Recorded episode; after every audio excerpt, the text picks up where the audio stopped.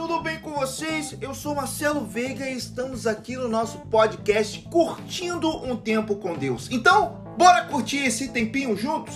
E o tema de hoje é solidão.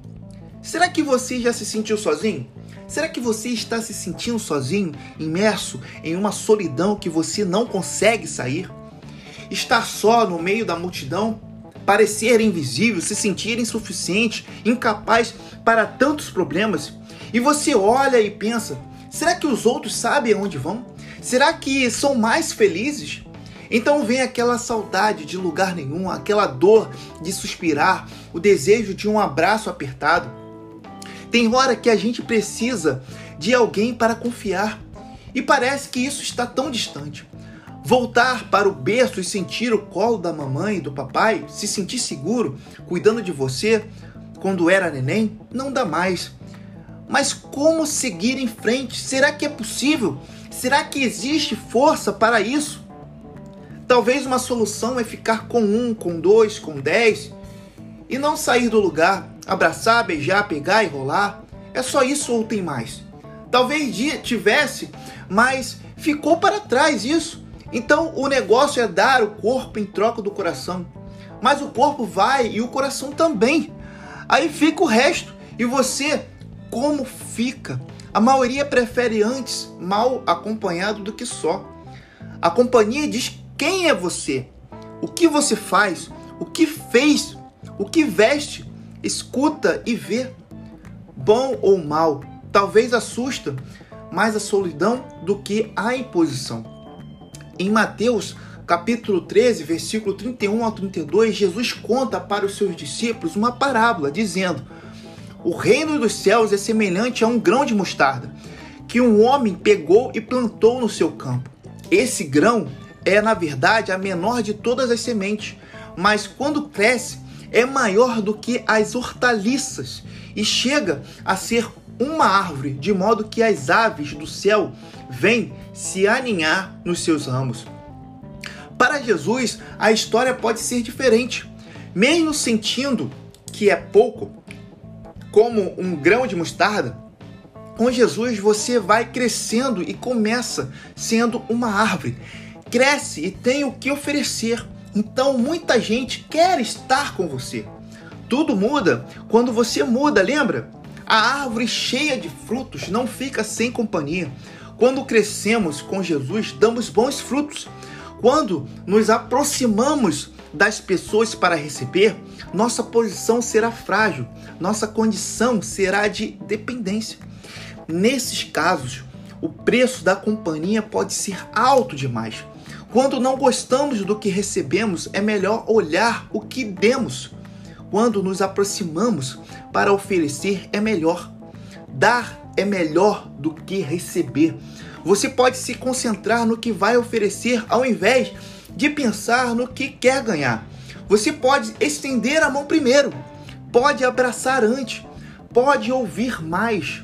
Você pode ser amigo de quem precisa, mas você pode estar pensando agora: mas Marcelo, é eu que estou precisando agora. Sou eu que estou me sentindo sozinho. E eu te revelo agora: você não está sozinho em sentir-se solitário. Muitos lidam com esse sentimento de isolamento. Para aqueles que confiam em Deus, a ajuda em Sua palavra. Tenha uma visão para as coisas de forma diferente. Abra os seus olhos espirituais e veja. Não preencha sua solidão com coisas vazias e sem sentido que afetam sua alma e intensificam seu isolamento. Mesmo as coisas que não são necessariamente mais podem realmente prejudicar você pelas reações que causam em você. Busque a sua realização em Jesus, que é eterna, em vez de procurá-la nas coisas terrenas que são passageiras.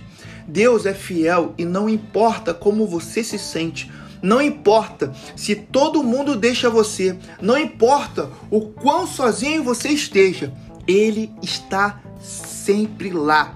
Ele te ama mais do que você poderia conhecer ou compreender. Pode parecer um clichê cristão da minha parte, mas é absolutamente verdade que seu relacionamento com Deus pode satisfazer todas as suas necessidades. Busque, busque Deus e você pessoalmente experimentará o amor dele por você. Trabalhe para conexões significativas ao invés de esperar que elas venham até você.